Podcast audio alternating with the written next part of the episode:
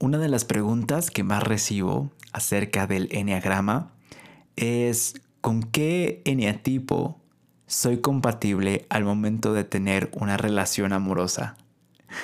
Y me llama mucho la atención que esta sea la pregunta más común.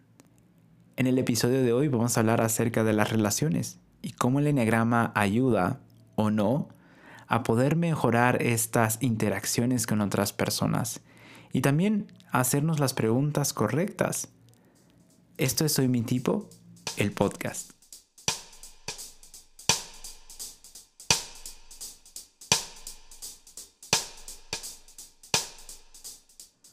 Antes de continuar, me gustaría agradecerles a todos por escuchar la última serie que hicimos sobre cada uno de los tipos. Si no lo has hecho, te invito a que lo puedas escuchar. Creo que va a ayudar a tener un panorama más amplio sobre cada uno de los tipos. Y si estás empezando a descubrirte, quiero recomendarte que escuches todos. Aunque tú te identifiques ya con uno, aunque veas muchas características de ti en alguno de ellos, te recomiendo que los escuches. Eso nos va a dar una perspectiva muchísimo más abierta y probablemente te vas a sorprender de con quién te vas a identificar. Y tengo un anuncio más y es que la próxima semana es mi cumpleaños y además estamos muy cerca de llegar a los 10.000 seguidores en la cuenta de Instagram.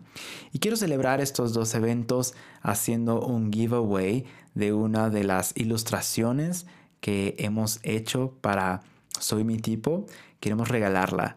Entonces, la próxima semana, en el podcast del próximo viernes, vamos a establecer las reglas para poder entrar a este concurso del giveaway y te lleves una de estas obras a tu casa. Entonces, si te interesa este arte, si te gusta, pon mucha atención la próxima semana. Invita a otros a que también sigan la cuenta de Instagram. Ah, entonces, ahora sí, vamos a platicar del tema de hoy.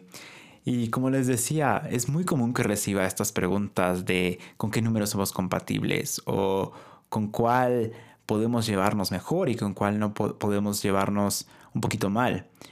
Y siempre mi, mi respuesta es que el enneagrama no es, no es un oráculo del amor, ni es un oráculo de con quién me debo llevar y con quién sí y con quién no.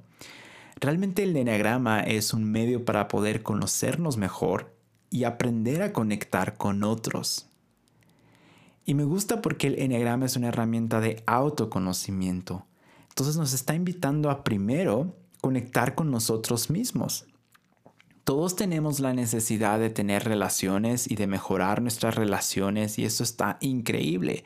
Pero si no podemos conectar de la mejor manera con la relación más importante que es con nosotros mismos, va a ser muy difícil que podamos tener relaciones sanas con otras personas. El enneagrama no nos dicta con quién llevarnos, pero sí nos enseña cómo poder llevarnos mejor y cómo poder abrirnos a ver los panoramas distintos que existen y las maneras tan diferentes que existen de ver el mundo. Por lo tanto, antes de que continuemos, quiero llevarte a este punto. No, no te voy a dar la clave para que sepas con quién te tienes que casar. Si ves en algún momento que alguna página o alguna persona lo está haciendo, no confíes mucho en ello, porque al final de cuentas esto se trata más de ser más abiertos, de vivir la experiencia. Yo sé, todos queremos evitar que nos rompan el corazón, queremos evitar conflictos, queremos evitar problemas con las personas, queremos lo mejor. Pero el enegrama también nos enseña que es a través de las experiencias. La vida está llena de momentos agradables y de momentos desagradables, de relaciones que funcionan y de relaciones que no funcionan. Esa es la vida y eso está bien y eso es hermoso, eso es parte del el viaje. Así que la próxima vez que te preguntes con qué número soy compatible, pregúntate mejor, ¿por qué no quiero enfrentarme a conocer a alguien por quien es? ¿Por qué no quiero ser conocido por quién soy, no a través de un número? Pero tampoco te quiero desanimar. El enagrama sí nos ayuda también a entender algunas cosas cuando nos identificamos con cada uno de los tipos y también formas en las que podemos desarrollar mejor nuestras relaciones e interacciones de unos tipos con otros. Y el día de hoy quiero darte algunos tips y algunos consejos que creo que pueden ayudarnos a mejorar nuestras relaciones. Quiero, quiero iniciar. Quiero iniciar haciendo como un reto a cada uno de los tipos y luego animando a los demás cómo podemos mejorar nuestra relación con ese tipo. Entonces, todos a veces pensamos que la forma que vemos el mundo es la única que existe y se nos olvida que hay otras maneras. Y todos en esta necesidad que tenemos buscamos que los demás llenen esa necesidad. Y ese es el primer conflicto con las relaciones, que estamos esperando que los demás nos den lo que nosotros necesitamos. En el caso del tipo 1, si es que tú te identificas con este tipo, algo que quiero invitarte para poder mejorar tus relaciones y estar más abierto a conocer a gente es que dejes de asumir que a otras personas les importa lo mismo que a ti. Deja de asumir que los demás están viendo los mismos errores que tú estás viendo o de pensar que todos deberían ver las cosas como tú las ves y que tengan la misma escala moral y de valores. Eso te va a ayudar a ti a darte cuenta que hay diferentes formas de ver el mundo y a poder disfrutar y entender que la verdadera perfección y la verdadera belleza está en eso, en ese balance de las diferentes formas de ver el mundo. Y así te vas a sentir más libre tú de ser con tus defectos y con tus virtudes. En el caso del tipo 2, ellos a veces están esperando que los demás den la misma atención que ellos dan o el tipo de atención que ellos están esperando. Ellos necesitan, los tipo 2 necesitamos renunciar a esta idea. Hay amor alrededor de ti. Quizá no en la dirección en la que lo estás viendo, pero existe amor. Pero a veces el tipo 2 está tan cegado en ver las cosas como él espera, en que lo atiendan tal como él ha atendido a los demás, en dar la misma atención, que no se da cuenta que hay otras maneras en poder expresar el amor.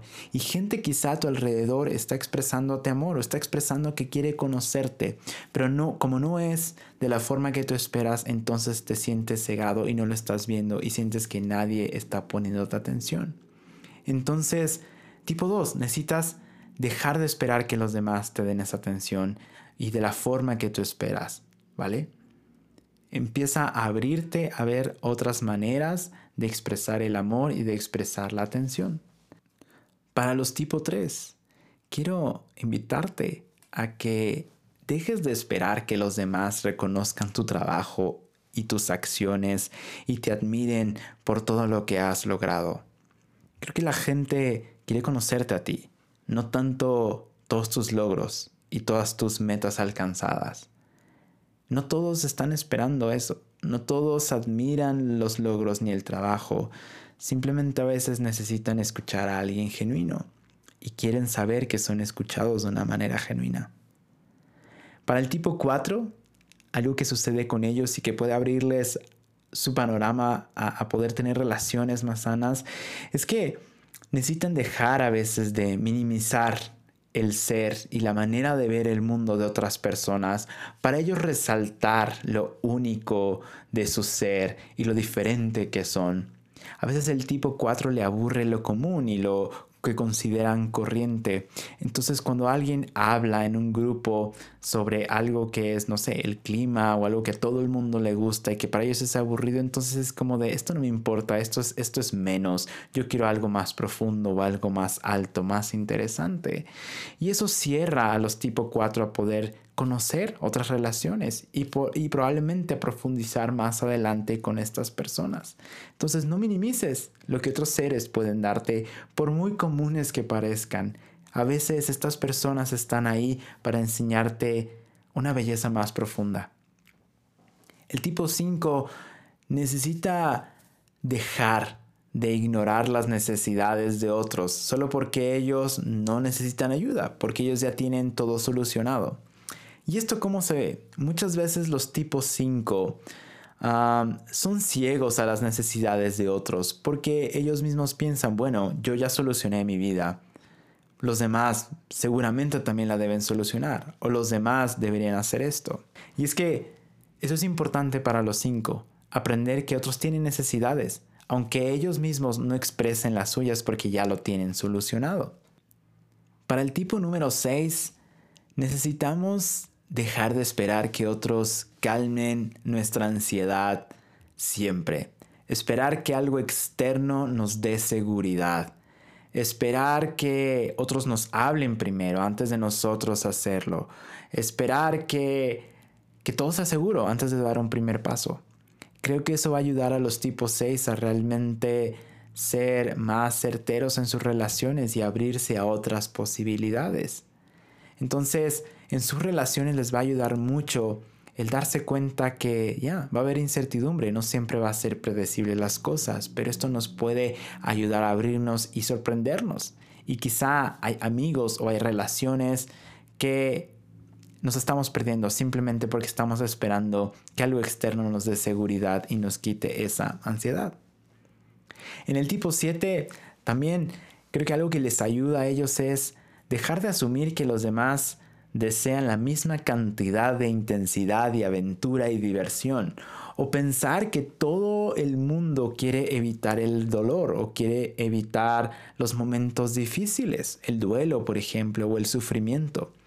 Muchas veces los tipos 7 son considerados como inoportunos porque quieren decir un chiste en un momento muy difícil, en la junta más pesada o en, o en el velorio de alguna persona, porque ellos piensan, bueno, yo quiero evitar esta situación, todos deberían evitarla también, vamos a hacer algo chistoso. Y no, la realidad es que no. Entonces, si ellos son conscientes de que hay otras maneras de ver el mundo, de otras maneras de que personas quieren realmente vivir ese momento, es como van a poder abrirse a relaciones muchísimo más sanas. Para el tipo 8, sus relaciones más sanas van a empezar a aparecer cuando ellos empiecen a evitar hacer que los demás hagan las cosas de la forma que ellos las harían o a esperar que los demás vean las cosas como ellos las ven. Muchas veces los tipo 8 entran en estos debates interminables, llenos de argumentos, llenos de, de, cosas, donde ellos simplemente quieren hacer que los demás hagan y vean las cosas como ellos las están viendo. Permítete ver las cosas de manera distinta. Permítete tú ver las cosas y la vida desde la perspectiva de los demás. Y eso va a ayudar a que tus relaciones crezcan. También esto te va a permitir a ser más vulnerable con los demás y a que las personas confíen más en ti y tú crear lazos muchísimo más fuertes. Para el tipo 9 es muy evidente, pero a veces es muy difícil. Creo que el tipo 9 tiene que aprender y aceptar que siempre va a haber conflicto que el mismo hecho de tener y conocer una relación y conocer a una persona es un conflicto en sí y que está bien y que no es algo que se tiene que evitar, sino que es algo que es parte de la vida y que es bueno y que nos va a llevar a más. Así que si te consideras un tipo 9, deja de asumir que en algún punto las cosas van a ser perfectas y no va a haber conflictos. Y ahora, también quiero ayudarte a cómo, cómo mejorar o cómo crear mejores relaciones con otros tipos. Así que quiero darte algunos consejos. Estos los he encontrado en diferentes sitios, pero creo que pueden ser de mucha ayuda. Si tú ya conoces a alguien que se define con algún tipo, esto te puede ayudar. Ahora, esto no es un sustituto para que estés preguntándole a la gente, oye, ¿qué tipo eres para que yo te trate como quieres ser tratado? No, no hay ningún sustituto para ese proceso tan bello de conocer a alguien y de dejarse conocer y de ir conociendo poco a poco a las personas. Pero esto te puede ayudar en las relaciones que ya tienes y también en relaciones que vas a conocer. Entonces vamos a iniciar con el tipo 1. Y mi consejo es, si tú conoces a alguien que se identifica como tipo 1 o, o crees que se identifica como tipo 1, creo que es importante para ellos el que podamos reconocer el bien que están haciendo, reconocer su intención para, para poder mejorar las cosas. Y, y eso se puede mostrar quizá que les pidamos consejo o que podamos ayudarles a llevar a cabo esas mejoras que buscan, pero también que podamos buscar divertirnos con ellos, porque cuando buscamos divertirnos con un tipo 1, también les estamos dando la oportunidad de que se muestre tal cual son sin necesidad de mostrar siempre la mejor cara y podamos conocerlos de la mejor manera con sus errores, pero también con sus virtudes. Para el tipo 2, vamos a mejorar nuestras relaciones y vamos a seguir procurando esas relaciones cuando apreciamos de su ayuda, apreciamos su presencia y lo expresamos. Para ellos también es importante y les ayuda que podamos preguntarles cosas sobre su vida, cosas personales. Ellos no se van a sentir invadidos si les preguntas cómo estás, cómo está la familia, qué necesitas. El tipo 2 necesita a veces ese empuje para poder expresar lo que necesita, qué necesitas, cómo te puedo ayudar y también dejarles saber cuánto nos importan, cuánto les extrañamos o cuánto valen para nosotros, siempre es muy bueno y siempre va a elevar eso a su alma y a su ser. En un tipo 3, lo que puede hacer que una relación también sea mejor con un tipo 3 es siempre expresarles el orgullo que sentimos por ellos. Pero también no solo sobre sus logros, sino expresarles cuánto los amamos y queremos por quien realmente son por quien realmente son en su vida y no tanto por las metas que han logrado. Y también ellos van a apreciar mucho cuando podemos hacerlo de una manera rápida, directa y concisa. Decirle, hey, la verdad es que te aprecio mucho por A, B, C y D. Te quiero por X, Y Z. Y no tanto irnos por las ramas en sentimentalismos, sino ser directos y ser muy enfáticos en lo que apreciamos de ellos. Para el tipo 4, creo que lo más importante en una relación con un tipo 4 es que podamos permitir el compartir las emociones, permitir el espacio para todo ese abanico de intensas emociones que llegan a tener, darles ese espacio y sobre todo ser genuinos. Que nuestro sí sea sí y el no sea no. Ellos van a oler cuando algo está siendo falso. Entonces, si algo queremos, poder expresarlo y dar el espacio para que estas cosas sucedan y podamos ser genuinos. Y también a ellos les ayuda el que podamos tener un respeto por esa intuición. Los tipo 4 tienen una intuición para las cosas que, que creo que nos pudiera ayudar mucho en nuestras relaciones. Para el tipo 5 la independencia es súper importante. Entonces creo que para un tipo 5 vamos a mejorar nuestras relaciones o vamos a incrementar cuando podemos demostrar o, hacerles ver que no es que necesitemos de ellos, que no es que queramos estar con ellos todo el tiempo y depender de ellos, pero simplemente que queremos conocerlos tal cual son, evitando ser intrusivos en sus vidas, tratar de, de buscar demasiada información, simplemente apreciar la información que nos están dando sobre ellos y estar muy atentos, ser cálidos pero no ser encimosos y también confiar mucho en lo que te están diciendo.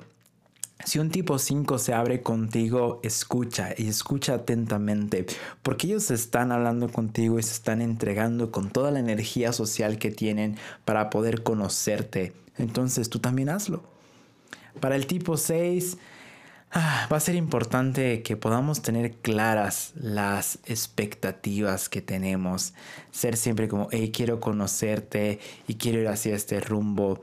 Y también procurar ser un apoyo para ellos y, sí, sé que quizá no podemos asegurarles que van a estar bien y que vamos van a estar a salvo, pero sí hacerles saber que, que en cualquier momento que las cosas vayan a cambiar, nosotros vamos a decir, hey, esto está pasando, esto es lo que va a suceder.